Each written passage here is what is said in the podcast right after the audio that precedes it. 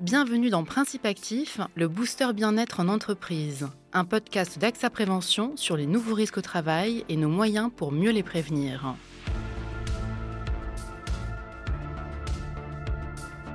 En France, le nombre de personnes aidantes est estimé à 11 millions. Mais qu'est-ce qu'un aidant et de qui s'agit-il exactement?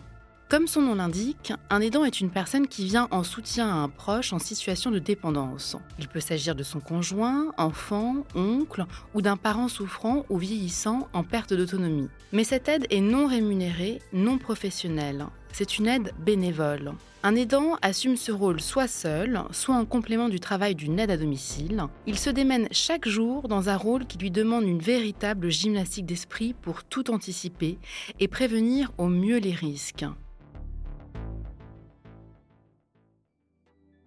Des millions d'anonymes investissent une part considérable de leur temps, de leur énergie et de leur vie à l'aidance, en parallèle de leur activité professionnelle.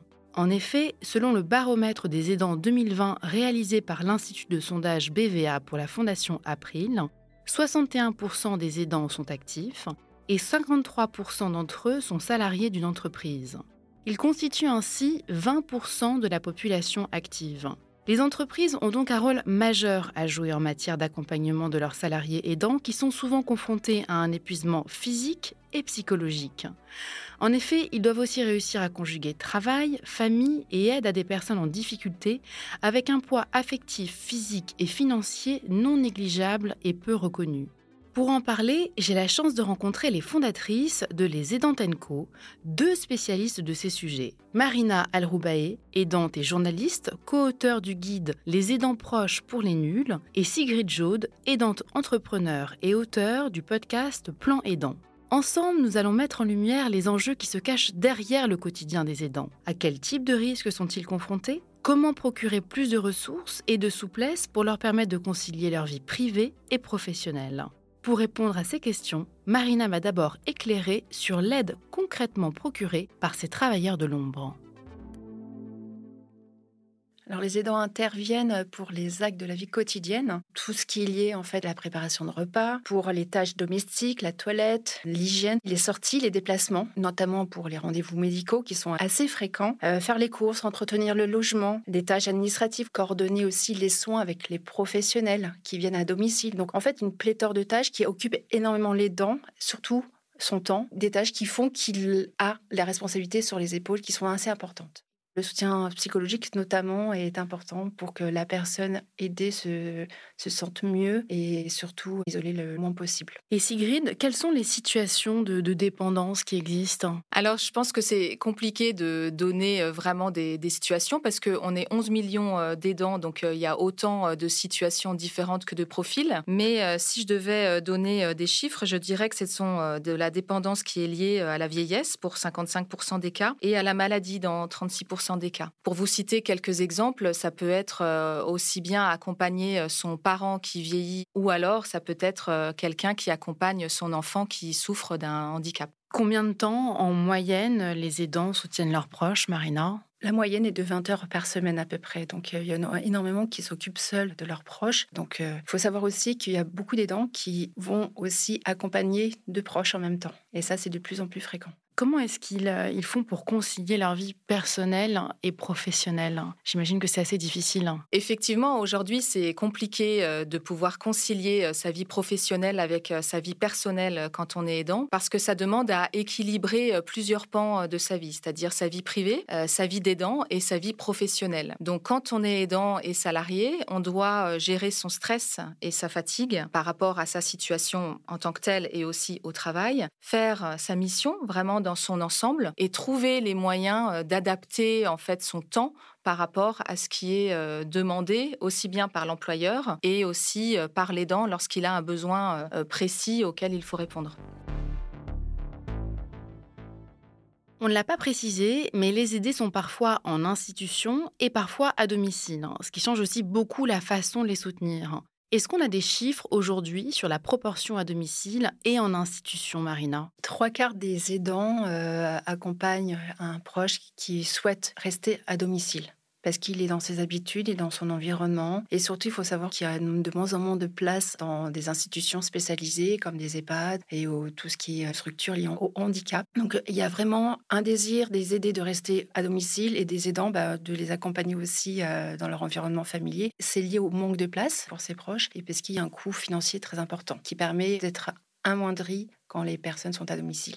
Sigrid, une dernière étude réalisée en 2021 par la Fondation April recense que un Français sur cinq est aujourd'hui aidant. Que vous évoque ce chiffre et est-ce qu'il peut euh, encore évoluer d'après vous? Alors aujourd'hui, c'est vrai qu'un Français euh, sur cinq euh, accompagne quelqu'un au quotidien. Alors ça m'évoque plusieurs choses. La première chose, c'est la réalité de ce chiffre parce qu'il y a beaucoup de personnes qui ignorent qu'ils sont aidants. Donc ça demande de lever un certain tabou et de créer un dialogue aussi avec ces personnes pour qu'elles se reconnaissent être aidants. Et puis, ça pose aussi la question de la suite. Qu'est-ce qui va se passer? Parce que aujourd'hui, un Français sur cinq euh, est concerné avec euh, l'allongement euh, de la durée de vie, le développement des maladies chroniques. On va être de plus en plus de personnes concernées par être aidant et par être aidé. Donc, c'est un chiffre qui va forcément évoluer. Et si je peux faire le parallèle avec l'entreprise, aujourd'hui, il y a un salarié sur cinq qui est concerné et ce sera un salarié sur quatre dans dix ans. Donc on voit bien cette difficulté euh, de gérer des salariés ou des collaborateurs aidants euh, dans l'entreprise. Comment va-t-on faire? Et globalement, Marina, euh, ce statut d'aidant, est-ce qu'il est mieux connu aujourd'hui du grand public Alors, il faut faire attention avec ce mot statut d'aidant qui n'est pas du tout officiel. On va dire statut d'aidant de manière générale, mais il n'y a pas vraiment de reconnaissance juridique concernant ce statut. Et surtout, il y a une reconnaissance indirecte avec le congé proche aidant. Cependant, beaucoup de Français ont pris connaissance qu'il y a des aidants et qui seront peut-être un jour concernés pour 39% d'entre eux. Pour 12%, ça reste très vague. Parmi les aidants, il y a 52% qui affirment euh, le reconnaître euh, et en être. Donc voilà, c'est quelque chose qui évolue dans le temps. Les médias en parlent de plus en plus. Il reste à en faire prendre conscience aux entreprises. Deux tiers des entreprises ne savent pas qu'elles en ont aussi dans leur, euh, dans leur effectif. D'après l'étude Aider et travailler en 2020, réalisée par Interfacia, 46% des salariés aidants ont entre 35 et 49 ans. Et comme très souvent dans l'histoire, la femme assure en première intention cette aide avec 58% d'aidantes, selon le baromètre des aidants publié par la Fondation April en juillet 2020. Peu de chiffres existent cependant sur les aidantes en général et particulièrement sur l'impact professionnel que cela peut avoir sur la carrière et le niveau de rémunération. Marina Alroubae et Sigrid Jaude ont elles-mêmes vécu une situation de salariée aidante. Elles nous racontent leurs histoires.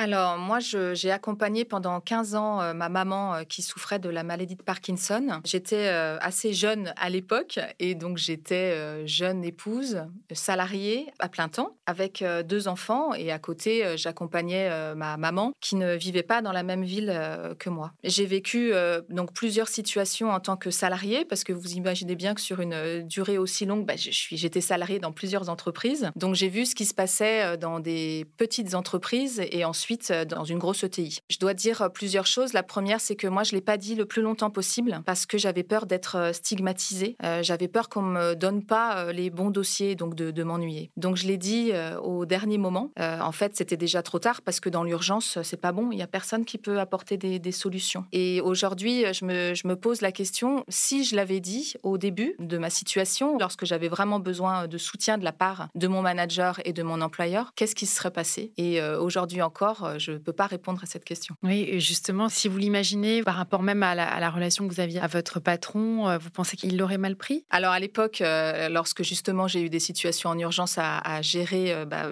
j'ai pas été bien reçue du tout par, par mon manager, mais je pense que c'est un défaut de formation et un défaut aussi d'empathie de la part de, de mon employeur. Peut-être qu'il y avait des solutions à mettre en place et qu'il fallait un peu creuser à l'intérieur de l'entreprise et des différentes réglementation pour trouver quelques solutions pour moi.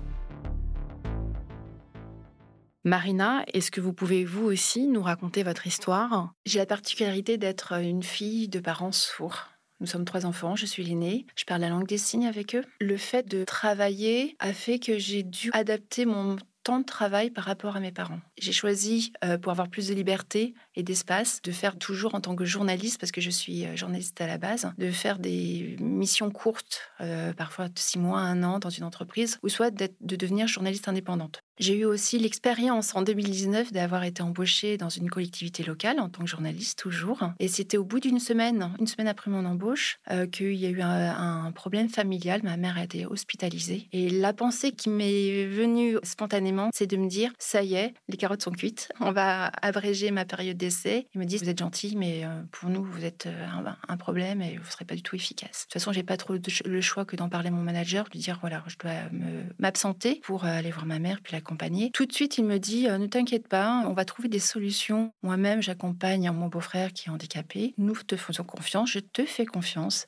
et ensemble, on va trouver des solutions. Donc, j'ai pris des congés. Je savais que je pouvais euh, aussi tenir mes objectifs en temps et en heure parce que aussi j'avais la, confiance de mon manager. Et pour toutes les deux, en parler euh, à vos collègues et votre employeur a été vécu comme un soulagement au moment où vous en avez parlé? Je peux pas dire que ça a été euh, vécu comme un soulagement de, de mon côté parce que j'ai n'ai pas un caractère à raconter euh, ma, ma vie privée. Et ça, c'est vraiment aussi quelque chose qu'on note chez les aidants, c'est que souvent, ils sont réservés sur euh, leur vie privée. ce que j'ai vécu comme un étonnement, c'est lorsque je suis partie justement de l'entreprise pour monter notre agence, lorsque j'ai dit le projet qui est de faire de la sensibilisation en entreprise justement par rapport à ces publics vulnérables et ces aidants, il y a plusieurs de mes collègues qui sont venus me voir pour me dire, tu sais, moi aussi, je suis dans cette situation euh, d'accompagner un proche et de ne pas l'avoir dit à ma direction parce que euh, j'ai peur euh, de la manière dont ça va être perçu. Donc pour moi, c'était plus un étonnement de voir que même dans l'entreprise dans laquelle j'étais, il y avait des personnes dans la même situation et que personne n'osait en parler.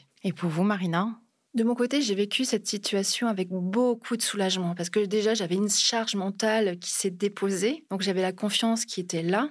J'ai pu en parler de manière très fluide à mes collègues. Ils ont tout à fait compris. J'ai bien mené aussi à terme mon travail, euh, mes objectifs. Donc, j'étais en confiance. Donc, il eu aucun souci. Ce que je trouvais dommage, c'est qu'on n'ait pas pu parler aussi au RH. Il a voulu que ça reste dans le service. Et j'ai pas pu parler de ma situation à d'autres collègues. Hein. Alors que le but, c'est qu'on puisse en parler de manière euh, euh, plus ouverte à d'autres services et savoir si d'autres chefs de service étaient aussi concernés et comment ils accompagnaient leurs, euh, leurs salariés, leurs collaborateurs sur ce sujet. Marina et Sigrid, ce sont vos expériences personnelles d'aidantes qui vous ont donné envie de, de monter votre propre structure? Exactement. Quand Marina et moi, euh, on s'est rencontrés. En fait, on a d'abord, on s'est tout de suite très bien entendu parce qu'on avait euh, une expérience euh, d'aidant en commun et donc plein de plein d'expériences et plein d'expertises à partager. Et Marina a développé un atelier de sensibilisation pour faire en sorte que toutes les parties prenantes dans l'entreprise sachent ce qu'est un aidant. Et à côté, moi, je, souhaitais mettre en place tout un accompagnement et des programmes pour justement mettre en place des actions